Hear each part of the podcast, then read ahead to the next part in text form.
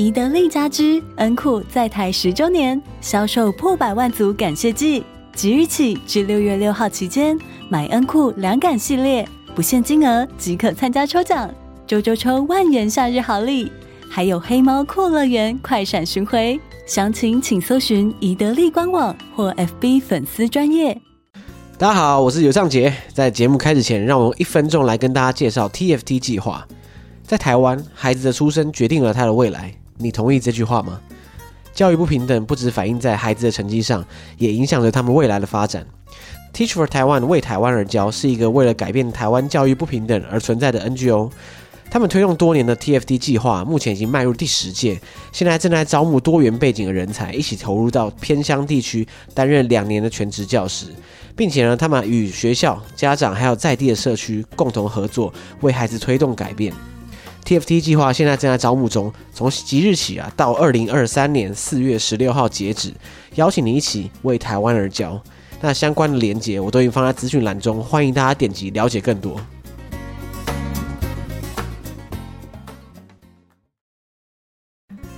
大家好，我是尤尚杰。大家好，我是阿文。欢迎收听《解锁地球》。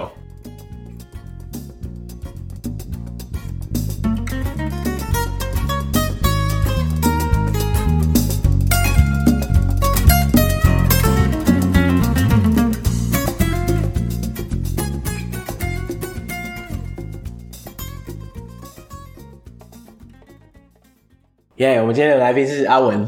哎，不过今天的主题我自己是觉得有点沉重，对，有点有点沉重，你要求的，也也不能说我要求的啦。但是我们我们这个节目的确是，你要时而轻松，时而生硬，这样也不是说生硬，应该说议题本来就有它不同的面向，这样。对对对，对我刚刚原本想要说鼓掌欢迎阿文这样，可是觉得这集的气氛好像好像适合鼓掌一下，就是吗？也没有啦，我们尽量用这个轻松的方式跟大家讲各种不同的。历史背景故事，还有你个人的旅行经验嘛？对，对，因为有时候历史很很容易跟旅行有很大的关系。对，就是你旅行的时候也常常会去看一些博物馆什么的，那其实也是旅行的一部分嘛。对啊，对啊，对啊。那像我自己的想法，就是觉得旅行其实是实践你平常看的历史、地理或者是文化的一个实践方式啊。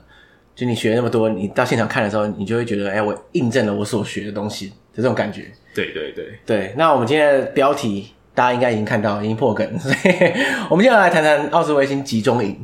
对，这应该算是就是纳粹当初建立的集中营中，目前残就是目前还保留下来中最有名，而且最规模最大。对，然后也是相较比较完整的，嗯，一个集中营。它其实是三个集中营聚在一起，聚在一起啊，叫做奥斯维辛。哦，所以它是一个很大的一个城镇。哦，它是个城镇这样。因为像我们之前看那种呃纳粹相关的电影的话，都是他们大家会搭火车到一个地方。下车之后走路到集中营，所以它那个奥斯维辛是整块区域，然后里面有三个，可以说三个。主要可以参观的会会是一个比较看起来比较没有那么可怕的一个部分。他跟当时拍那个电影那个《新的名单》啊，嗯嗯，然后跟奥斯维集中营的一些纪录片里面，那个影是大家比较不一样的。那个是我记得那个好像是是叫做二号营，那他其实有计划要盖第三个。他、啊、第三个没有，还好没有盖完，真的结束了。OK，哇，天哪，这太多人要关了，关到就关不下。对，关不下，一个接一个开这样。像我自己是没有去过奥斯维辛的，就就蛮羞愧的。毕竟，可是也不能也不能这么说，因为我虽然在待在德国，但是因为奥斯维辛它虽然是纳粹建立，可是它并不在德国境内。对，它在波兰。对啊，而且它是靠近东边，所以我是说，就是在德国再往东走这样。我的位置比较远，所以 可是其实其实像像是我之前是住在柏林，那从柏林开车过去，其实并没有到非常远。你当初开过去要多久啊？我记得大概四五小时吧。哎，其实蛮久的，在德国还好啦。对，因为你德国有 Autobahn 嘛，就无限速高速公路，所以基本上到那边是标，然后你会经过一段，你到那个波兰边境就到到一段就是。路比较差，路况比较差。OK，啊就啊是啊，到波兰对，到波兰。我觉得这个在在欧洲来讲，很多地方会转换国界的时候会蛮明显的感觉。对，因为他们都没有什么海关，所以你好像也不知道到底过界了没。没有，就可以从那边看德文看成一个看不懂语言。对对对对，你可以从旁边的景物观察你现在在哪里。因为德文过去看是乱码 了。对对对，哎，那所以你当初去奥斯维辛的时候是几年去的？应该是二零一八年的时候。那其实也蛮近的。就是我是说，不是很久以前。不过奥斯维辛，我相信他这么过这么久的过程中，应该没有什么特别的改变。对，没有什么特特别的改变。嗯，对。当时是我跟我几个朋友，然后我们有个习惯，就是我们在德国，然后到周周末假日的时候，我们会一起一起跑去那个波兰玩，因为波兰消费便宜嘛，所以要么波兰，要么柏林后花园这样子。对对对，就 是波兰的波兰玩烂的，捷克玩烂的，就是就是我们会常常去那边。那我们可能就是呃礼拜五晚上走，然后礼拜天晚上回来，就好像去南部玩的感觉，一个周末行程。对对对对对。那基本上我们的的行人套装组就很很明显，就是我会约几个朋友，然后我们就几个人开车过去，然后可能住一两个晚上，然后就在那边疯狂 party。等一下，那可是你平常行程是疯狂 party，那为什么这一次突然变成奥斯维辛？对，因为刚好经过，而且其实算是我，我以前有跟我德国朋友就说，哎、欸，有一天我们找一天我们去奥斯维辛。他其实基本上奥斯维辛在德国的文化里面是一个比较忌讳的话题。嗯比较忌讳吗？会吗？会，我觉得，我觉得是对他上课会教，但是你不会随就是把它弹出来。你去那边看不到德国人的啊。哦，真的假的？嗯，我以为德国人对那个地方应该比较有感觉，因为像德国境内就很多集中营嘛。对，就，没有那么大，可是是有。那像我据我所知的话，德国很多这种。小学校会教学，或是对，可是会被强迫的啊。对，可是就是像动物园一样啊。对啊，可是代表说他们在生活中、生命中是是对这个地方是熟悉的。对，就是像是儿童乐园、儿童乐园或是故宫什么的。你台身为台湾人，你会去那边，但是你长大，你长大之后，你可以不用，你可以有自己选择权的时候，你不会去那种地方。哦，因为就是像你小时候你去过红毛城这样，然后你 长大你就不见得会自己想要一直去。更何况是更压抑的地方。对啊，就是更。就算是一个比较负面的历史教育，我所谓负面是说对德国历史就这么这个长河来说是比较黑暗的一段，比较那个严肃啦，严肃啦。对，是，对对对对对对。所以那时候你就突然路过，然后就栽入这个奥斯维辛。对，其实就很有我们有只有谈到，但是我因为我们常常会出去玩，嗯、所以也不太确定说，哎，哪一次我们真的要去。那但是也很有趣，是刚好我的。我两个很好朋友，一个是意大利人，嗯，还有一个是德国人。哇，这是轴心国的兄弟们。然后我会想一想。我看一下台湾历史，那时候我们好像也是日本的一部分，所以基本上、欸、哇，轴心国三三巨头齐聚一堂了。然后其实我对我我们就刚好经过，那经过其实呃，基本上进奥奥斯维辛是不用钱的，奥斯维辛是它是不收费的。我想也是啊，你说你说集中营还要收费，感觉起来怪怪，听起来怪怪。但是它基本上 maintain 那些，其实还本身是我记得是国际组织有拨一个费用去做一些就是保护的动作。嗯，嗯，那我们那天因为去，我们其实意外，因为我们想说奥斯维辛这么可怕的地方，应该不会是有很多游客啊。其实好像就是各个国家来，有时候一些稍微年长一点，那时候我们去的时候就有遇到一些像是纳粹受害者的以色列老奶奶哦，然后在那边讲解那时候他们发生的故事。受害者到现场亲自帮大家讲解，对对对，那个是运气比较好。那刚好我们英文团的人又比较少，大部分是波兰文啊，嗯、或是一些比较临近东欧国家的那个，就是那种旅游观光观光团。那我们零零散的团刚好就有几个位置，所以我们才有办法进去。哦，不然我们不然的话是挤爆的这样，一票难求。所以我们是一位难求。我记得是我们付大概十欧元，十几欧元。我那时候记得是大概四百块台币，四百多块台币，然后。然后我们可以进去，然后还有一个含一个当地的导览员哦，所以就是他不用票，可是你要导览的话要钱这样子。对对对对对对，合理啊，合理合理啊。对对对对，使用者付费嘛。对，那哇，可是你本来去奥斯维辛的时候，你是一个 Friday night 那种 party 的心态去？没有，是已经回程回程回程了啊，回程经过这样。我们是去那时候是去比较东边的一个小镇哦，所以你不是专程去那边？对，我们是回程的时候，那回程的时候我们就想说，好，那帮我们去维奥斯维辛。那假设可以去得到。我们就去，那如果不行的话，也没关系，我们就回柏林。你这个这个行程反差太大了吧？对啊，天天 party 完，然后隔天对，还有 hangover，你知道吗？哇，这 这这个真的是，哎、欸，我我想问一个问题，嗯、你那时候去的时候是什么季节？什么天气？夏天，非常热哦。因为我没有去过奥斯维辛嘛，但是我去过达豪集中营，嗯、它是在巴伐利亚，对，Bavaria 的对的集中营。那那那个集中营相对比较小啊，对，相对比较小。啊再来就是我去的时候啊。就是二零二一年的圣诞节假期，对。然后哇，那个是愁云惨雾诶，一进去它是天空中就是非常阴郁，然后又微微那种飘雪这样，然后里面是一片冷清，因为圣诞节没有人会去集中营，然后我电影里面会有的那个对衰落萧瑟，然后去的时候现场可能就五个人那种感觉，然后整个气氛是非常非常可怕。因为天气塑造出来那种感觉就更沉重，对，那个更更压抑了。所以我想说，你在夏天去的话，感觉应该稍微是好一点。其实外面来看就很像是你如果去俄罗斯啊，去乌克兰这种，嗯、然后一些就东欧国家，你会看到一些以前过去苏联时期的人民公社。对，那它其实外观在在一号营，其实看起来外观就是那个感觉，就是红砖瓦的房子，其实也没有特别可怕的感觉。直到你走进去，它那个门就是有写用德文写着，就是劳动可以带来自由，就是 Arbeit macht frei。呀，那那一句真的是一个经典名言，而且我每次看到的时候，我就觉得哇，不是，就是你想象一下，你在里面关在里面几年的那个人，然后每天看门上写这个，好像在嘲笑你这种感觉。对，所以那时候我们在前面一个小镇，那那时候其实我们那时候那时候我还有抽烟的的情况下，我们会买那个。再帮他们帮我一些朋友买烟，因为波兰的烟很很便宜嘛，嗯，然后会带烟，那我们就顺便买一束花，那束花我记得也是在十十几欧元，嗯，然后我们就拿去就是稍微致意这样致意一下这样子，对对对。那奥斯威辛它你它是现存最大的集中营嘛？嗯，那它到底实际它到底多大？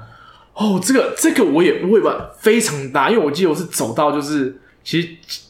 当下当下，因为心情就就是会被那个环境给影响，对，所以我是觉得非常大，啊，嗯、我是觉得非常大。我记得应该是不小，可是你说你能进去的地方其实是一部分而已。没有你呃，你逛完第一号营，第一号营它的大小，我觉得大约就是一个大安森林公园的大小。我靠，那那那够大。如果你是徒步这样子的话，可是第二个营其实第二个营是非常非常大，又更大，又更大。我那个大小我。基本上，你从前面走到尾，可能要走半个小时。嗯，因为像这个集中营这个东西啊，它其实，在以纳粹德国统治的时期，它在还没开战前，其实就有。而且它最开始的时候，它是关一些它的政敌嘛，就是不见得是犹太人，可能就是一些异议分子。对，因为当时德国本土的犹太人其实第第一波已经被消灭掉了。嗯，嗯，其实他们就尽快尽可能把这些犹太人都要把被赶走，要把什么。呃，当时他们那个。希姆莱，希姆莱，他就有一个要求，一个政策，那个政策是他们在万湖会的时候开的一个这个方案，叫做最终方案。嗯，对，对，The Final Solution。那那个方案就间接让他们通过在波兰盖集中营的一个法案。对，对，那这个计划就是盖这个最大型集中营，然后还有一个有规划性的屠杀模式，对，去消灭像是残疾人士、同性恋、政敌、波兰人、斯拉夫民族，然后跟吉普赛人，嗯。然后跟犹太人，因为像呃集中营会越盖越多，也是因为他需要被关的、需要被框列的这些人 越来越多。因为所以一开始的时候，一些政敌他人数有限嘛，那最后这些名单越加越长的时候，他这个真的是营区一个接一个盖，然后厂房一个一个一个比一个大这样。对对对，没错。嗯、那当时其实最惨的情况之下，是因为这些人嘛，当时经过像是德国一些大公司，那这些大公司其实。我们的导游跟我们讲说，像是这些公司名称可以讲吗？这些大公司，德国的一些可以啊，可以啊，这个历史上都找得到。Volkswagen，然后 Porsche、Benz 这些大的公司在当时是建武器的嘛？那他们其实有让这些劳工去建他们的坦克。哦，所以就是集中营里面被关进去之后，他他可能会被拿来就是作为军武生产线上的劳工这样。没错。哎，其实真的蛮残酷的，就是你是战争受害者，然后你现在要帮德军做子弹、做飞弹之类的。做这些武器，然后杀自己的同胞。对啊，其实像那个辛德勒名单里面就是嘛，他们的工厂就是找犹太人来做子弹。对，不过当然他里面那个老板就是良心的老板，所以他故意把子弹做的很烂这样子。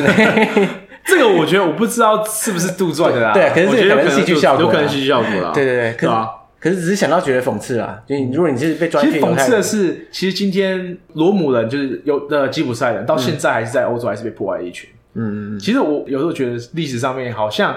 感觉，对我们经过经过这些历史，他也好像我们也没得少知道什么教训。我觉得差别是在于说，犹太人其实，在社会上是相对有话语权的。今天是今天，对对对对对对。嗯，那所以呢，他在被迫害的时候，有管道可以发声，他可以得到支持。可是罗姆人，对他没有话语权嘛？对，他被迫害之后，哎，没有人没有人关心，对，就啊，关我屁事，就这种感觉。所以就会就是很大的落差。像像犹太人受害的电影，哇，那是层出不穷，数都数不完。对啊，可是相对于其他被压迫的民族多的是啊。对，只是他没办法。只是要议题嘛，可是现在开始这些议题其实都有被大家讲出来啊。嗯，对，当时发生的事情什么的。嗯，所以一开始一开始我们进去的时候，就是刚才你看那个劳动也自由，你进去之后，你他们会经过一个检查哨，那基本上你要把所有东西都到 X 光，因为过去曾经有新纳粹分子故意过来破坏，或带一些就是崇拜纳粹的东西进来。干这太真的太北烂了，就是把纳粹崇拜的东西带到集中营里面，所以他们怕会有这些问题，所以他们都会有一个 security check 这样子。嗯，那进去之后，你就会看到一些像红砖瓦的长形的建筑。那这长形建筑其实就是当时他们的，要么是党卫军的营所，就是比较好的，嗯、或是党卫军的营所。那一些比较烂的，就是会很搭住的比较密集，那就是当时的一些囚犯。那因为一号营其实主要是政治犯、政治犯，或还有所谓交换营的人比较多。交换营是当时他们会用这些犹太人或是其他战犯来交换德军的 POW，就是 POW POW 就 Prisoner of War 就是战犯嘛，就是被俘虏的战犯。对，那他会拿这些。犹太人什么去跟美军交换德德军战犯回来，所以这会有交换营。交换营相对相对里面，他的生活环境比较好一点。哇，交换营那算是很幸运的，等于说你你有一天可能会被交换出去。像当时那个比较有名的安妮日记，安妮 Frank，、嗯、他的有一个朋友最近有拍一部电影，那他的朋友就很幸运是在交换营，然后存活下来。哇，所以他就有转述安妮的故事，这样。对对对，最好我忘记是 Netflix 上面有，大家可以看一下。Okay, 好。对，我看到，我看到那个广告。对对对对，他怎么决定谁要到交换营，谁要到就是比较惨的营？他，我觉我觉得应该就是 randomly，就是随便随便挑，就是真的看运气，就看运气，运气看那个，真的看运气啊。嗯嗯，对对对。其实在，在我我每次在集中营，应该说看到集中营的一些资料的时候，我都会想说，因为集中营其实里面致死率其实蛮高的，你随时都有可能会因为各种原因死去嘛，过度劳动。奥斯维辛死了一百一十万人，他的他的哇。我能想象吗？台北市三百万人口，对，等于三分之一台北市人口不见，对，而且还死在一个集中营里面，嗯，就是这个这个大小的地方，就可能就想象一个大安区的 size，然后可能大安区的 size，然后分为两个营，然后就把这人关在这边，嗯，那环境非常恶劣，可能也没有到大安区那么大，小一点，可能大安森林公园啊，对，然后然后可能就分几块，然后去关这些人，对，但是他也不是同时关这么多，他就是陆续关，陆续，对，就讲，因为他本身就没有养你。对，他就基本上把你送进来，然后用完就丢死，就是你就把它扫掉。对，那他们有一个全机械化，就是德国工业厉害，嗯、全机械化就进去焚化炉可以瞬间把人家焚化，然后就弄。所以从当时奥斯维辛整个区域就是一直在冒烟。对，我看到那个打好了，它后面也是有一块焚化厂、焚尸场这样。对对对，哦，那个也够恐怖的，他是就一个房间，它很大，一个大厅这样。我记得我记得他那时候有说，就是那个我们的导游有说，如果你是半死不活，嗯，其实你没有死，他也把你丢进去。对啊，反正你一进去你就死了。对啊，就是你，既然你不能动，他就不理你，就当做你死了。干，你想象一下你，你如果你是一个活人，然后你被放到那个里面去，在你那个最后的那几秒钟，是多恐怖的事情。我觉得他到那种状态，可能也可能是一种解脱。我自己这样安慰自己，对啦，我会觉得是一种解脱了。对啦，你在集中营里面到底是活着好还是死的好？其实，对啊，我不知道，就是求生不得，求死不能这样。嗯、所以进去，嗯，你进去了之后，你呃，导游会一开始一一栋一栋进去开始看，然后每个房子会在他的。墙面上会挂着当时受难者的照片，嗯，然后每个还会保留当时他们睡觉的地方、生活起居的地方。对，那相较于其实硬要看，其实我觉得环境，如果如果是没有人在里面，那你看这样子，就是有点像早期年纪大一点人去当兵的时候那种感觉，就是很多人要睡在一块，嗯嗯，然后就是同铺，只是他们可能再更挤一点。但是二号营那个环境就是完全不一样。二号营环环境是怎样？更糟。那我可能待会再说，因为二号营是后来盖的嘛。那那时候已经可能战争已经进入中间。对，应该是三三哎，对啊，一九四四几年了，四二年。那开始就是战争已经开始中期了，所以他啊，四一年，四一年，不好意思，他可能需要更多空间，然后来装这些他们新得到的战犯这样子。奥斯维辛其实主要还是犹太人，嗯，他基本上就是从我记得是从波兰，然后跟旁边。呃，像乌克兰啊、捷克那边搜刮过来的嗯犹太人，嗯，俄罗或俄罗斯犹太人，对，然后都会丢在那边。哎、欸，说到这个啊，就是因为很多人很好奇，就是大家都知道纳粹屠杀犹太人的记录，可是很多人不懂，就是纳粹为什么要针对犹太人？对犹太人到底有什么深仇大恨，非要这样杀掉不可？可其实后来发现，纳粹并不是那么一定针对犹太人，所以他有一套他的逻辑。他的意识形态这样，他的逻辑是他们想要争取一个叫生存空间的地方。嗯，那他们认为，身为日耳曼人是最优秀的种族，他们要一个更大的土地。那很明显，犹太人压缩他们的生存生存空间，还有斯拉夫人压缩他的他的生存空间。反正基本上当我者死的意思。对对对对。那当时因为一战之后，他们签了这些条约嘛，其实这些不公平的条约在范在范塞条约，嗯，然后签完这些条约之后，其实导致德国整个经济被压缩，然后德国其实是民不聊生啊。对啊，因为一战以战胜国的视角来看的话。德国是最大的敌人，这样。其实一战一战，我觉得它的历史脉络更复杂。一战的话，我觉得我不会完全的觉得德国是一个反派这样，反派，因为一战其实很乱，一战真的很乱，因为一战很很可就是巴尔干半岛嘛，巴尔干半岛是在一九九一八九零年那那时候还有在欧洲最后，大家说欧洲最后一次战争也是在那边，那那其实。它历史脉络就是更加复杂。那其实、嗯、对，但是一战之后确实导致德国经济，然后德国割地赔款，导致德国经济整个下降。他们把最重要的工业用地全部全部切给那时候的法国啊，对，然后又把一堆地切给波兰啊，导致很多讲德语区的人，然后被丢在流离失所，对，流离失所，可能被当地人觉得让那当地人歧视。嗯，那今天那些德国人，哎。讲说，哎，德国祖国要救他，奥地利什么，他们一下就接受了，对，万人响应了。嗯，对对对对，所以一战，因为德国战后的这个条件实在太恐怖，严苛到他们反而激起他们民族意志的这种感觉。对，其实这个就是，对，这个是人人物极必反，物极必反。对对对，就不要把别人逼到逼到墙角，对方会跟你拼命这样。对啊，所以他这个拼命的时候，就造就了纳粹这种很极端的民族主义，加上崛起，对对。所以纳粹那时候的意识形态应该就是说啊，我我这个日耳曼人最屌。那其他人如果挡到我的这个生存空间的话，就是要该除掉，这样就很有趣嘛。因为我因为在当时苏联其实让乌克兰当时被一个弄个大饥荒，那乌克兰真死了，我记得是五百万人，三百到五百万人，你可以有这个 range 就很夸张。对，三百到五百万人这是什么概念？他不能有准确数字，他说大概三百到五百万人被苏联活活饿死。所以当时纳粹进入乌克兰的时候，他其实大家是夹道欢迎的。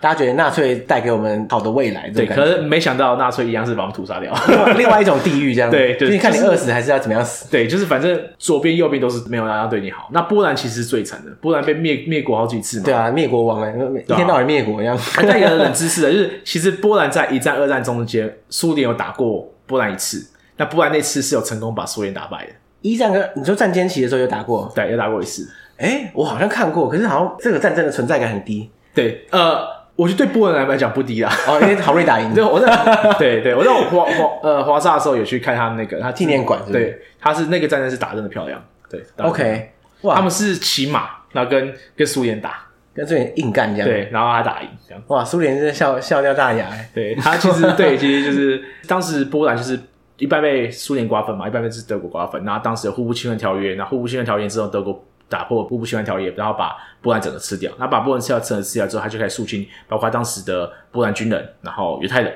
嗯、那其实犹太人是在波兰是最受最大迫害的一群，应该就是波兰，因为波兰当时其实是相较比较宽容政策的，嗯，所以全欧洲当时最大的犹太裔族群，其实在波兰。哇，那波兰被纳粹吃掉，那那里面的犹太人就倒大霉啊，倒大霉啊，没错。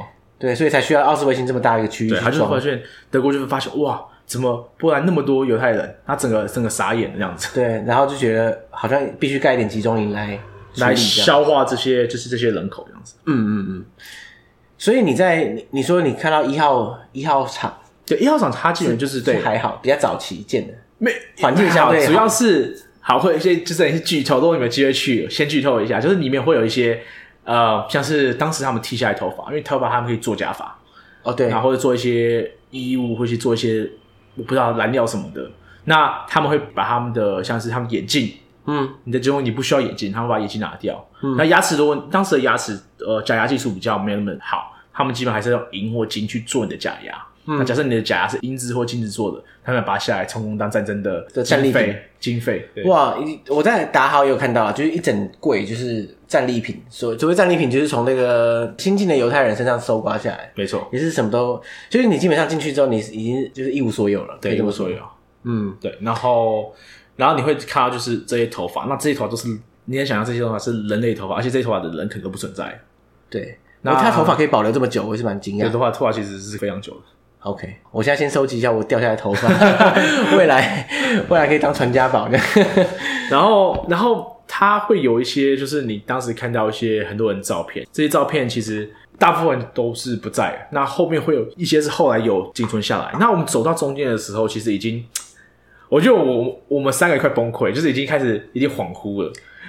因为太多负面资讯，就是你消耗不了那么多东西。我觉得看电影的时候，你看奥斯奥斯维辛拿辛格勒名单的时候，你其实就是就会已经很很压抑了。对，那当时当你真的看到这些活生生的一些这些脸，就是这可能是你隔壁的阿嬷，可能是隔壁小王，那他们今天就是在一边被抓走，嗯、然后就跟他解决，他们人生可能就十几岁，然后就没了。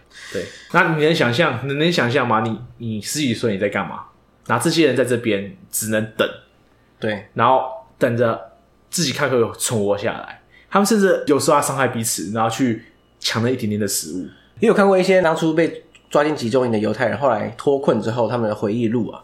其实应该不止这集中营啊，应该很多牢房或者这种战犯的管理都是一样，他就用自己人去管自己人。对，然后就变成说，他会逼得你不得不在你的同伴之间互相残害，这样。对，但就是各种方式。我觉得这是这是这是人类遗产很一直也很强很强的技巧啊，就是把人 divide。对对，把分而治之嘛，分而治之，那就是 像英国强化，就是在印度的种姓制度啊，对对对对，这些其实都是人类很好的方法，去统治人民的一个一个一种手段。对，既然你自己打个不休，你就不会来对付我了嘛。对啊，大概是这样。那我们走到后面，我们走到后面的时候，你会看到他们的的围墙，好，围墙基本上都有通电。那、嗯、通电跟通电的中间会有地雷。哦哇，你说它通电一层，然后地雷，然后再一层，哎，那跟柏林围墙的概念差不多。对，其实就是就是你只要敢逃，就让你死。哦哇，对，然后你可以看到远方会有一些就是瞭望台，然后瞭望台，据说啦，嗯，据那个波兰导游说，他会说，就是有时候德军就会拿枪来打靶，无聊是来打靶一下。有呃，如果说辛德勒的名单里面拍的是真的话，的确，嗯，就是他们不是聊一聊天不爽，直接拿枪把广场上人射死。对啊。所以等于说，那个打靶等于说是乐透的概念，就你完全不知道他他到底有什么理由要把你下面走来走去的人打死，可是你可能比较随便瞄到。对，就是他们把不把这些人当人看。对，那走完一圈嘛，你就是你就会看下去，就是很多当时受害者的的衣物啊、装饰品啊和那些拐杖，因为今天讲假设他是残废，他今天有什么义肢什么的。对，最讽刺是他其实我记得我记得那时候导游跟我们讲，他说有些。他那些义肢什么，其实那些人是犹太人，但是他是帮德国在一战打战，对，打到腿断掉。对，就是他是一战的战争英雄，一战在德军在帮德国打战的战争英雄，二战被送到集中营。感觉这个是讽刺到极点的，就一来他为国牺牲，就是断了他的脚之类的，嗯，然后因为断脚之后，就是在整个逻辑架构上，他变得是社会上的没有生产力的那一群人，然后加上他可能犹太人身份什么，然后被关到集中营，被纳粹害死。所以他到底是为了什么？我觉得不，这真的是天大的讽刺，对啊，很讽刺啊！我有看到就是像是这种贴碗啊、皮箱啊，那皮箱上面有时候还还有编号啊，然后编号也会有他是几年抢过来的东西，然后鞋子啊、发油啊、发油也要干人家的，就 就反正是有东西就拿着，对对对，不然要怎样？对，但但就是大概就是他就是显示出他的惨况，他这这些我现在给哦，我看我看照片。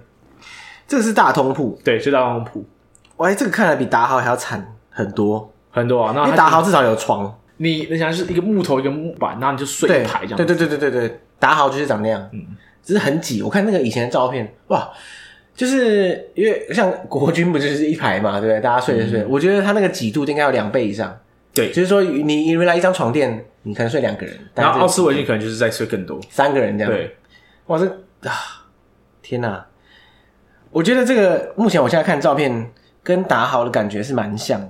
我看他们这这风格可能差不多，但是基本上外面就是一个就是砖瓦建的房子，可以跟我觉得会跟汉堡他们那边的那些建筑，汉堡海港那种建筑是很像，就砖瓦建筑。对，如果大家没有什么没有什么概念的话，我觉得蛮像华山里面的建筑啊。对对对对，就是华山里面不是仓库嘛，对不对？红砖这样子，而且还真的很像，因为就是一间一间的。所以那感觉就是你一间一间里面各自，譬如说这间可能是寝室啊，那一间可能是那个淋浴间之类。没错，我之前看那个它里面的介绍，就是说他他在洗澡的时候，不是去所有人到一个大空间，嗯，然后里面有水龙头，它会喷水出来。对，就就让我想到，就是大家帮动物洗澡，就是帮牛洗澡、帮猪洗澡的时候，不就是拿一个水管这样喷一喷嘛，对不对？好像我不这我真的不知道，我没看过动物怎么洗澡。因为大家在如果说如果不是家里养的狗跟猫之外，就是其他比较大型的动物，大家如果要洗澡的话，就是拿水管喷一喷就算了。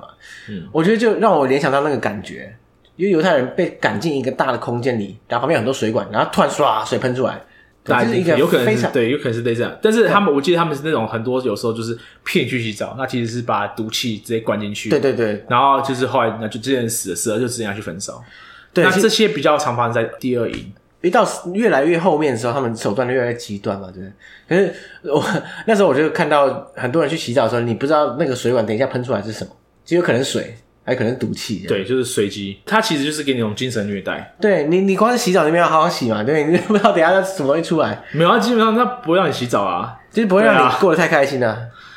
所以对啊，我们就是第一营，其实基本上就是这样子。然后，其实第一，我觉得在我去过的集中营里面，算是第一次看起来最不像集中营的集中营。最你说环境整体来说最好，对，对外观上面什么，其实看起来就没有那么集中营，可能是比较早期啊。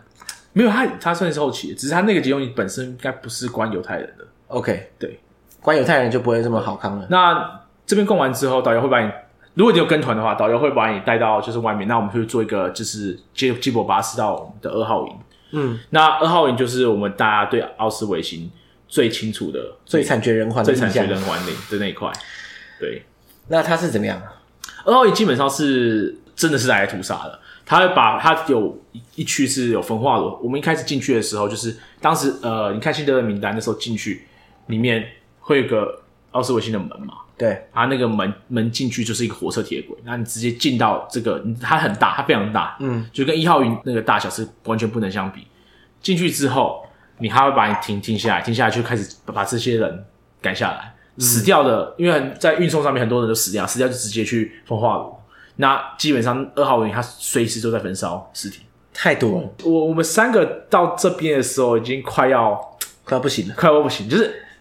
我们一开始就想啊，这是我们一个一般，你想让你跟朋友出去玩，那你可能去台中 party，然后就然后路过一个名胜，你就觉得继续路过一下看一下，对对对，就是没有想到会影响到我们那么多，而且重点是、嗯、最有趣的是，一个是德国人，一个是意大利人，对对对，特别是德国人心情应该更复杂，对，会会比相较比较复杂。然后我有问我的朋友，他这个德国朋友非常好的朋友，他就说。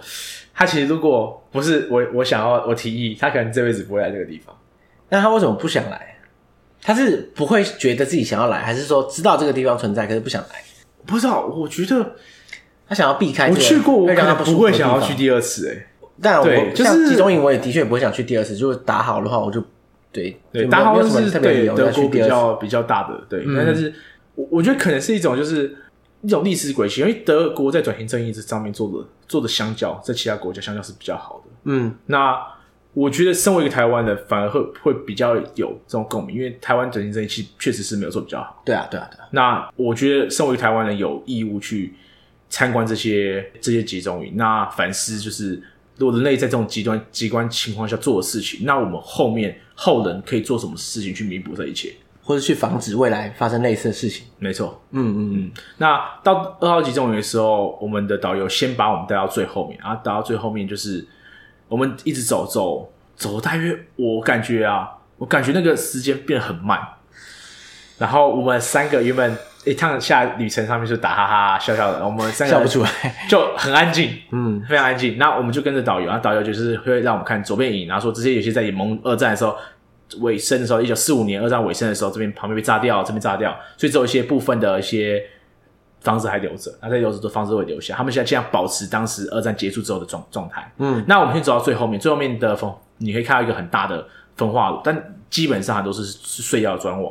那这些些碎掉的砖瓦就是当时他们最大的一个焚化炉。嗯，那据说这个焚化炉可以同时消化掉，我记得三四十个人，然后一直丢进去，一直丢进去，然后一直烧，烧不停这样子。嗯、靠！对，进去之后，那你会就是你会你会看到，他会让你进去哦。那你就进去哪里？进去那个就是他的 gas chamber。哦，哇靠！这这个毒气室，对，就毒气室啊。哇，他这个直接走进去体验一下当初被在里面的感觉，这样。对，基本上它就是一个，你能想象，就是呃，如果你有去过金门或是去过小琉球，那有有有那种那种军事用的那种 bunker。对，就那种碉堡，对对，碉堡，然后里面就是没有任何，就是斑驳不堪的墙壁，然后里面就是怎么说，它只是只是一个空间，你只能称呼它为一个空间，它这个空间就是为了让你走上你的最后一层。对，那其实大部分人是不知道的，不然他不会乖乖写进去啊。那旁边就会有就会有一个源源不绝的焚化炉，那这个焚化炉就是全自动的，你可以把尸体丢进去，然后还有一个滚轮，然后走就把它人直接一丢进去那个焚化炉。哇，德国这个这个这啊，最可怕的是。那个导游跟我们说，他，他们会叫他们先把衣服脱光，然后然后他们会跟他们讲说是要除啊风湿啊，或是要灭那个跳蚤啊，嗯，然后然后门上面也是写的是用德文写的，就是他呃不是波兰文还是什么，我忘记了，但他是会写一个哎是洗浴啊或者桑拿。桑拿，对，哇，这么 nice 啊！然后，然后那个那些的那些 SS 的党卫军还会给他们，就是那种给他们一块小肥皂，跟一块一块就是一块小肥皂或是毛巾。哦，不是，人都要死，他还还是那个肥皂，肥皂跟毛巾会重复使用。哦，没肥皂跟毛巾让他们减减轻他们的恐慌。OK，哇，这个真的是我不知道该怎么讲。嗯，对，那所以等于说你领到一个一块肥皂跟毛巾，那个那个肥皂跟毛巾可能已经。辗转转过，可能十个人的手这样。对，可是他就是死了，就把它挑捡起来，然后给下一个人。哦，对，God，那那那奥斯维辛的集中营的的营长叫做鲁道夫·胡斯。那他那时候，他在他被逮捕之后，他有讲，他第一次他们可以容纳八百个人，然后第二次第二的 gas chamber 毒气室可以容纳到一千两百人。然后同时处决一千两百人，这个很夸张。总共两千人，因为一个一个一跟二同时开对，是两千人。那个门装好之后，那个门就会锁死。然后奇克隆兵就是一个氰化物，对，呃，氰化是我知道是它是氰化氮，是吧？就反正是氰化物的一种。呃，我记得它化学里面是 HCN，我没记错哦。哎，对对，没记错。那、嗯、可是可以就是瞬间那三分之一，至少三分之一人瞬间是会瞬间死亡，嗯，然后剩下人在十分钟之内就会陆续就是全部都会。就会就会就会死亡，所以基本上是个快速的，啊，它整个整个流程是非常快速的。我想这个这这个营长应该不是拿这个来辩解吧？当然是这个是那个党卫军宣称的，党卫军宣称是他们就是二十分钟之内大家会死亡，但事实上就是其他的像那个当时党卫军的医生啊，嗯、呃，就约翰克雷默，他有讲，他说其实受害人会一直呼喊或尖叫，那你可以从他开口处就是看到，然后他们会一直挣扎，然后你有时候看他甚至可以看墙壁上有刮痕。血的刮痕，指甲断掉这样子。God，这对。所以你们那时候在二号场的时候就可以参观他们。一号、二号都一号、二号都有这个集中营，但二号是比较相对比较大的毒气室，相对比较大。嗯，对。所以就是可以参观他们住的地方，跟毒气室，跟他们工作的地方。嗯，然后再来就会会他们会把它移到就是火葬场，那火葬场就是一般来讲就是一般正常火葬场，但。他们就会检查一下受这些受害者死人受害者里面有没有就是也就是我之前提到的他这些像金牙什么的银牙啊，这时候就会他们把它会把它拔掉，然后有记录是假设今天有些像帮忙就是犹太人负责就特遣队，就是犹太特遣队会帮忙拔掉，假如他们偷这些金牙什么的没有上缴给纳粹，那他们就会活活的被丢到那个那个焚化炉啊。如果自己暗扛的话，就自己进去焚化炉。对，那这个也是波兰导游讲，这这太夸张了吧？其实这到这这这一部分的时候，我就觉得很很敬佩这个导游，因为你的工作是每天看这个东西，对，然后每天重复这样这么恐怖的东西。对我我不知道，我可能做半天我就我就辞职了吧。我不知道讲久了会不会就是就是他当他的工作的一部分就算了这样。只是可是其实这个工作环境他讲的时候是很激动的。然后那时候克劳迪欧是呃我的朋友是完全不敢说他自己是。自己是德国人，因为他有讲说，嗯，包括西门子啊，其实这些公司都有道歉，都你去他们的官网上都可以看到他们道歉的道歉，嗯、然后甚至他们有捐很大一笔钱，我记得西门子好像捐了几亿马克啊，当时有捐了几亿马克去做一个赔偿，嗯，但是他们其实都是当时的间接的帮凶。帮凶这样子。我想、嗯、德国的企业应该很大一部分都是当时有在协助纳粹这样，对。但你一方面可以解读成形势所逼一样，对，可一方面我不知道，我之前看过一个。像达豪啊，当初被美军占领之后啊，那时候有放一个纪录片在集中营里面，就是美军可以说解放了这个集中营之后啊，他把附近的德国居民啊带去参观集中营，这是影片哦。大部分德国其实不知道，对，就是大部分附近的居民，他们宣称说他们不知道集中营发生什么事情，就是他们觉得说啊，我不知道这里面发生这样啊，就是如果知道的话，我早就怎样怎样怎样。可是呢，又有一部分人说。你怎么可能不知道？就是你到底怎么样才要蠢到你不知道集中营里面发生什么事情？因为里面进去的人，我觉得不知道是有可能的。因为像有时候，嗯、当你不相信一件事情，你会选择的选择性的不相信，不相信。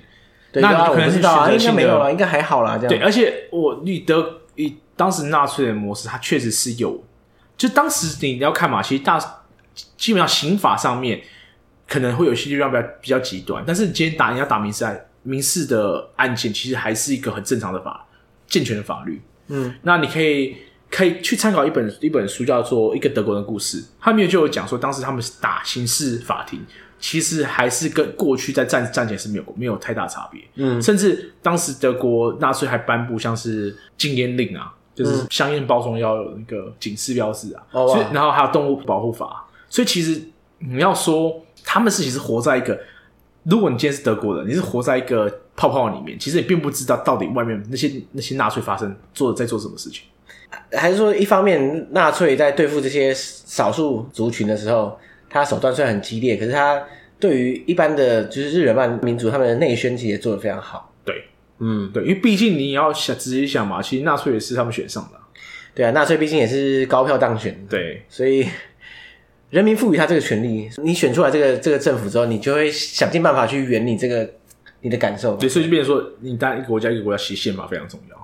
嗯，对，然后这一个国家的体制非常重要。当一个一个任何一个领导者可以有无限权力，那很容易其实民主体制就会被推翻。对，所以就是后来在战后的时候，德国当时的西德的宪法就制定蛮多部分去防范强人独裁者的诞生。这样，就之前我记得好像有有那时候我在柏林的时候。不知道你看到那个新闻，就是有中国的游客啊，嗯、就在那个在那个在布兰登堡门那边纳粹敬礼，直接被驱逐出境，还罚五千块欧元。太北蓝，对啊，对啊，太北蓝。其实在，在在德国，纳粹这个东西算是一个很敏感的话题。对，你可以以学术批判式去讲，像、嗯、像希特勒写的《Kampf》那个、嗯、我的奋斗。那其实最近德国就有。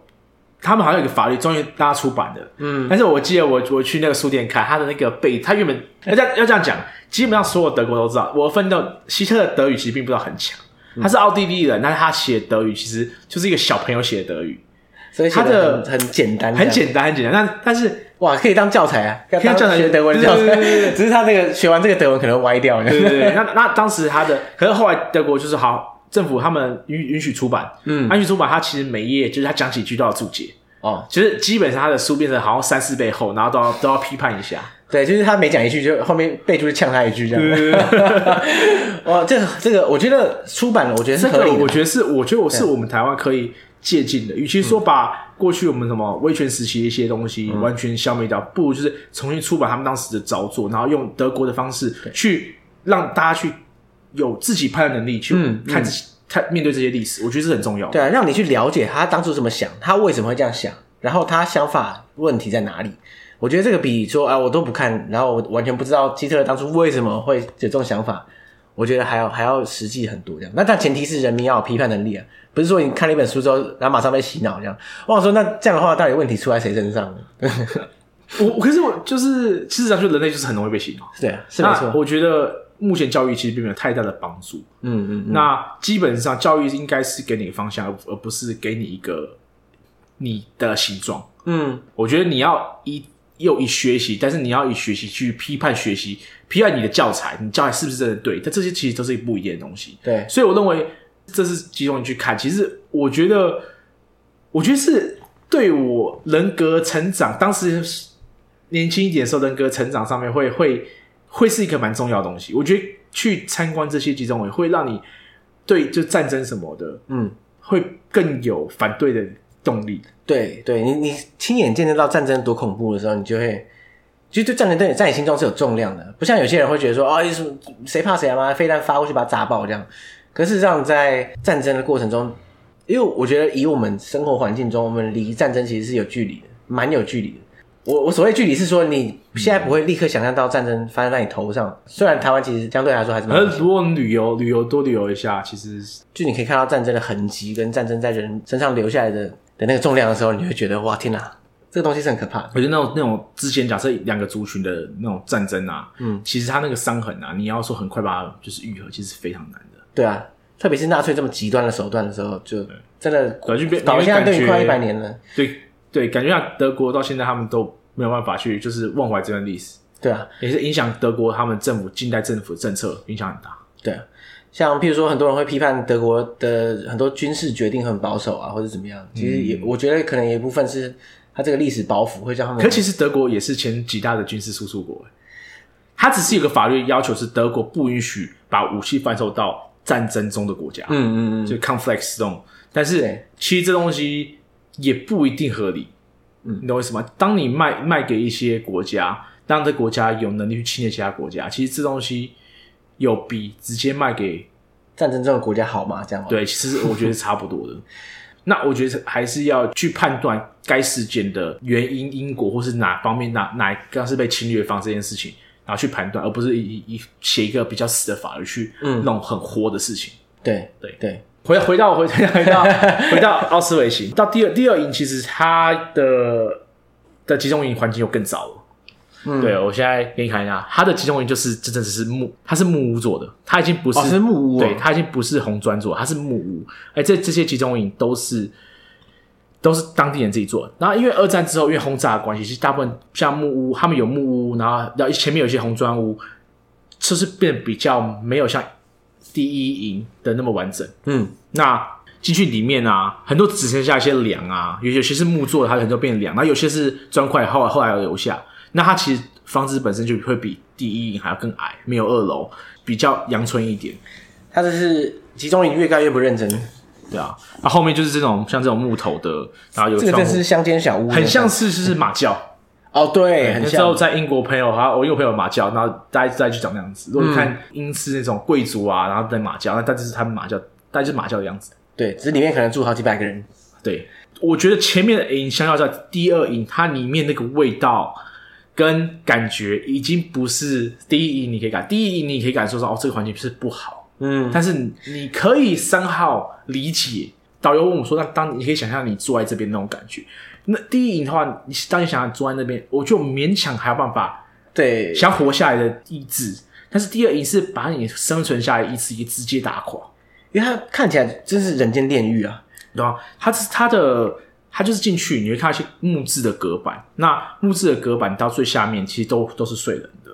那假设你拳头比较大，你可以睡睡上面一点，相较味道不会那么重。嗯、最下面就最惨，很多人当这种极度就是营养不足的情况，他们都会尿失禁。嗯，那最下面可能就被尿滴到，啊，这都是真实的事情。嗯，那我有张照，我那时候我拍一张照片，那就是其中一个波兰的，也叫可能是跟团其中一个团员，然后他就是看着窗外，他就觉得受不了，然后甚至好几个团员才进去几步就直接跑出去。对我，我我在我在打好的时候，我就说我天气很差，所以很冷，那所以没有什么特别的。但是我之前在节目上讲过，我在。柬埔寨金边的时候，金边在红色高棉时期的建立，它很多古铜嘛，对不对？对，建立起它的集中营。然后我那时候去金边也是夏天，很热那种四十度这样。然后进到集中营的牢房的时候，我就突然觉得真的是阴风徐徐，这不是假的，就是整个气氛是非常非常冷。嗯，就你在就外面是艳阳高照，在里面的时候就觉得哇，我真的没有在那边多待。很多好兄弟在旁边晃来晃去吧？对，有可能。就是，所以我相信你在那边的时候，应该也是这感觉。其实我觉得当当下那种感觉，其实就是说，就是会想说，如果人类可以做出这种事情，那我们要用什么方式去确保人类不再做同样的事情？那事实上，我们人类，我们事实上还是这件事情，可能在我们在其他国家还是都有在发生。嗯，嗯，那像这种大规模的屠杀，你要诉说到，其实，在波斯尼亚、塞尔维亚，其实，在九零年代，一九九零年代，对，其实其实你只要你有三十岁的时候，你其实都看到这边，甚至你在你到五十岁的人，还是可以遇到上黄色红色高棉他们那段历史，其实你是跟那的历史并同时并行过的。对，其实这些历史还是一段重演。那我们真的有需要这些历史？我不认为人类真的有需要就是一些历史，但是我认为如果在你有事情都去奥斯维辛像这样子地方去看，然后落落实转型正义，我觉得是可以是一个。成长期间，可以很好建立人格的一个方式，嗯、所以我认为德国人在国高中带小孩子去看这样子的集中营，然后告诉他们：哎，对，这个历史或许不是你们做的，或是跟你们没有关系，但确实，身为人类有这种能力去做出这样的事情。对，那纳粹屠杀之所以是在历史上面是一个很特别的情况，是过去的屠杀从来没有如此有计计划性的屠杀。嗯嗯嗯。他们是精细的去计算如何在最短时间杀掉最多的人。对，就他那个整个毒气室的效益，就我所谓效益是他杀人的这个，以他们就官方计算来说，是一个最有效率、最省钱、最最快速的方法。然后这个是以前以前战争也很残酷啊，可是过去的战争并不是以最快杀掉最多人来为战争的目标，这样。其实战争来讲，基本上是我要把你拿下来。对，那其实一直以来。战争就是打下打下一个国家，其实一直都没有那么容易，你还要得到民心。嗯，纳粹当时做的方式就是我民心不重要，你因为你已经死了，对，我就是把你们吓到，我让你们用极度恐惧让你们无法反抗。嗯，我让你用恐惧把你把你的人格直接碾压，让你们连反抗意志都没有。他就是他低估了反抗的人类人民反抗的能力。对，因为其实用这么极端的手法，他他政权不会稳定，对他只能走到一一个境界，他就走不下去，对吧？那当你当你往回走的时候，你可以选择在呃二号营走那个铁轨上面，然后那些铁轨轨道是当时集中营可以直接把把犹太人载到集中营中间。那那轨道其实非常长，我记得那轨道我们走哇，感觉上在半个小时啊，那可能可能走快点没有那么久，但是你可以。你可以看到那个轨道有多长，那这些轨道其实当时整个火车进来是可以是满的，对，装满的人。对，那你可以看到，开始在侧面可以看到一些，就是像是呃那种哨站啊，然后他们甚至有留一些，就是当时载人的火车。那他的火车就是一般用木质，你可以讲到木质的，呃，的外表，就它是木头的，然后旁边有铁边。然后残破不堪，你把它打开，其实没有什么地，没有椅子，什么都没有。对，我现在看到这个照片，这感觉起来也很像这种运送动物的火车，运送货物，连动物都没有这样子，它连窗户都没有啊。哦，对，连窗户都没有，它只有一些小小的缝缝而已啊。所以你刚刚说有很多人在运送过程中就死了，我觉得完全，因为他大部分人在运送中都死了。密闭的环境，然后你知道就，没有食物啊。对，我之前听到很多就是。他连拉屎拉尿的空间都没有，没有，就只能穿在裤子上这样。对啊，那你在那个环境下，如果你本来就身体虚弱，那真的是马上完蛋。对，那所以当时奥斯维辛在苏联呐，呃，一般人会误解，因为很多人都以为奥斯维辛是被美国解放，奥斯维辛不是被美国解放，是苏联，是苏联解放。那当时苏联解放的时候，我是不觉得他们也比较好啊。对啊，就是好，反正苏联解放他们之后，当时的的那个。我刚刚有提到的奥奥斯维辛的营长卢道夫·胡斯有投降嘛？那奥鲁道夫·胡斯被判罪之后，他有被带回奥斯维辛，然后在奥斯维辛第二营附近上吊。哎，第一营附近上吊。哦，他回去他还有机会自杀？不是，他被抓回去，哦哦、被绞刑，被绞刑。对。哦哇，他、这个、所以就是，嗯，一百一十万人的命换一条命。对。那这个哇，也算是迟来正义吧？对，嗯。好，我觉得就是哦，我想象一下，就是在一百一十万的人的游魂在二号场，然后看到这这一天的话，应该是某种程度上也算是欣慰。如果对啊，如果是他们有有有可以感受到的话，嗯，这就这个鲁道夫啊，就是一个刽子手，一百一十万其实是保守的数字，那只能这样讲。嗯、那其实真正真正的数字也不得而知，因为我记得他当时有跟我讲，当他们最后被攻占的时候，他们有尽量把很多资料烧掉。对对对对，不然德国的数字是写很清楚的，德国所有东西是写的非常清楚的。对，不愧是德国人这样。对，然后对他们的那个习惯反而害他们。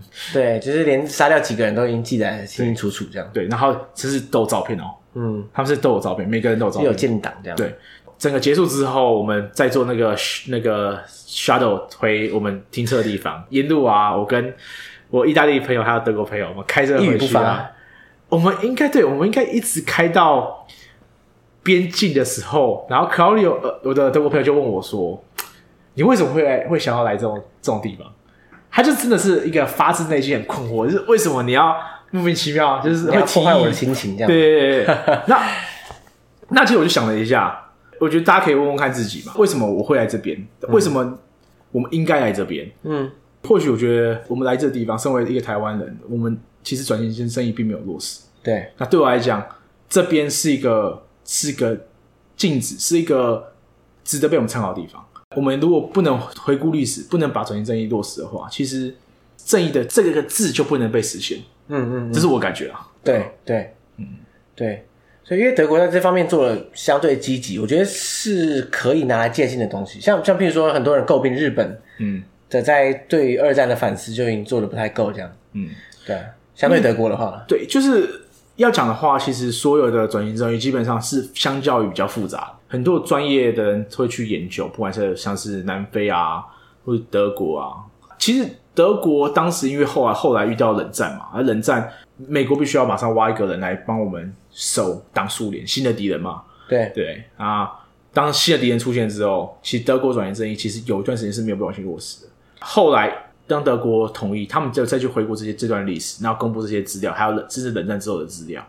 其实，国德国是我觉得啊，就是他在整体上面在做转型正义的时候，是有试着让不同群体去了解彼此，去把仇恨化解。嗯、我觉得最重要的是，就是在族群之间之前，如果不想要让这件事情重蹈覆辙，最好的方式是我们要去理了解这段历史，然后去确保这段历史不会重新发生。那这要做到这一点，最重要的事情，我们必须要了解这段历史，跟了解不同族群上面的想法与他们的诉求。嗯嗯嗯。哎、欸，话说你在德国待这段期间呢，你跟德国人互动的时候，你讲到纳粹的话题的时候，你的感觉是怎么样？因为我这些朋友比较熟，比较好，但是我是不建议啦，我不建议啦，可能会被那个 friendship destroyer。哎，是吧？我我倒是没有这种感觉。我我怎么讲？就是我觉得我我跟大部分德国人，如果提到纳粹话题的话，我觉得大部分人是不反对讲，但是他们会非常非常严肃。就对，可是如果是朋友，就是你好，可能是你跟他们聊，嗯、就是都是 acquaintance，你聊一聊 OK，但是。你可以去聊，但是你其实我觉得不能真的得到他们心中的答案。你要跟他们很熟，哦、你才能知道他们真的心中在想什么，嗯、因为他们会这种顾忌，而且他们，回答课本的答案。对，没错，对，很官腔，对，很官腔，对。那我的朋友是不会，但是他们会讲到他比较心理层面的，像是我有朋友朋友，他们其实大部分活下来德国人，他们的父母其实是没有直接在纳粹里面当做一部分的。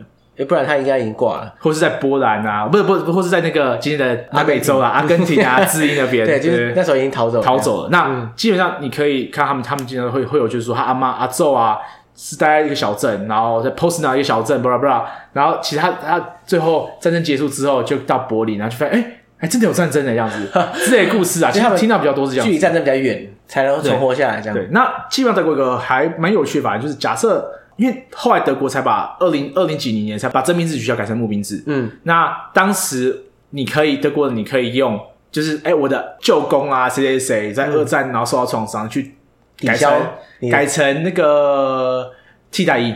哦，是哦，因为我家族一些受害，所以对我可以改成替代役。他们可以用这个方式去改成替代役，这也蛮有趣的。就是说因为这个关系，我我 I against using weapons。然后哦，这个这个这个蛮有趣，这个蛮有趣。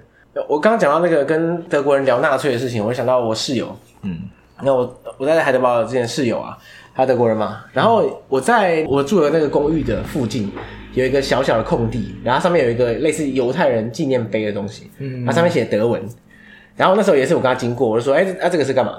他说，哦，这个就是当初有一个事件啊，在一九三八年的时候，然后很多犹太人遇害，所以就有这个纪念碑这样。然后我想到，哎，一九三八年好像是什么事件？我想说，哎，是不是那个水晶之夜？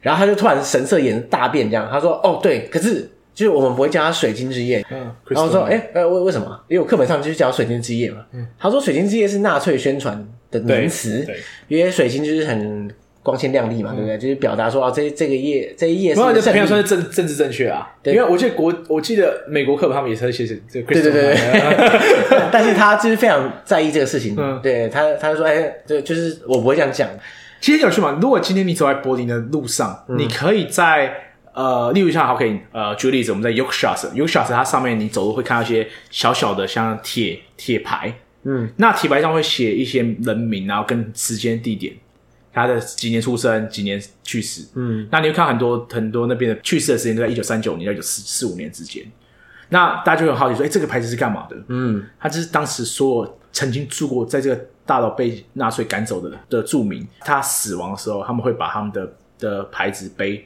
就是刻在地上，所以当你走过经过，你会看到这些，常常会在路上就看到这些牌子。那你可以，我觉得如果有机会去柏林，你可以看一下。OK，哇，这个这个这个还蛮蛮有感觉的，嗯，因为他们曾经住在这里。对，我觉得我觉得我们台湾可以做类似的事情，认真的，嗯、我觉得认真，我们可以把过去发生的事情，我可以用一个碑去纪念，那可能也是一个牌子，把那些人名写下来。嗯嗯，然后去纪念这些过去发生的事情。好，这集真的好沉重啊。对，嗯，因为其实德国境内，呃，不止德国啊，应该说德国当初纳粹德国占领的境内都有很多很多集中营。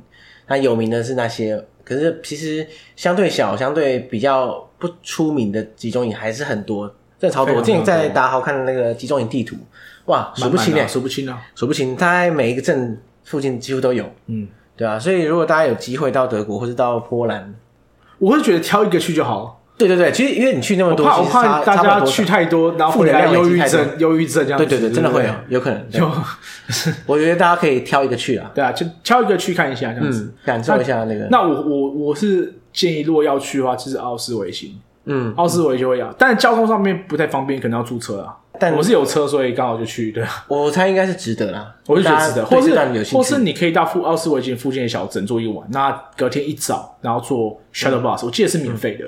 对啊，你可以过坐过去，然后去奥斯维辛。那如果你你不想要导游的话，就可以把那个剩下来。但是我会我会建议，如果英文听力 OK 的人，我非常建议就是请一个就是跟跟团，那你的收费就是大约四百块，因为欧元也跌了嘛，所以其实我觉得它现在剩三百多块。呃，那有三百多块，然后也可以停，然后那个整个行程基本上，我记得四个小时、五个小时。哇，那 CP 值很高啊，非常高。对对，我遇到的那个导游真的是，他是有情绪在里面的，就是你可以感受到，身为一个波兰人，他对德国那种行为的不解。嗯嗯嗯。那哎，其实嗯，我觉得有趣，就是因为那个波兰导游，他是一个站在纳粹对立面的一个角色来讲这个事情。如果你在德国境内的一个德国导游来跟你讲的话，那个感觉起来会完全不同。我我会觉得德国人会不会变比较像是那种会教很严苛，对不对？对对对，他不敢讲，讲太多讲错。对对，所以很多时候我觉得也不是就是黑白啊。那那当然这件事情就是啊，确实黑白的成分比较多。但是你有时候可能要思考为什么这些德国人会变这副德行。那德国人会当时会变得整个国家歇斯歇斯底里嘛？这个东西都很多都是历史有历史脉络，也没有法。但是这个坑就会被我们刚刚讨论过，这些坑会挖太大，所以 有机会再聊。对，有机会的话，我我觉得这个议这个话题真的是很值得再多聊一点。对对对。好，那我们今天就先讲到这里。那如果大家有兴趣的话，就可以再找找看不同地方的集中营。如果大家在行程就是去之后去旅行的时候，行程有刚好在附近的话，我是蛮推荐大家去看一下。好，感谢大家。好，谢谢，拜拜。哦，哇，这一集真的是。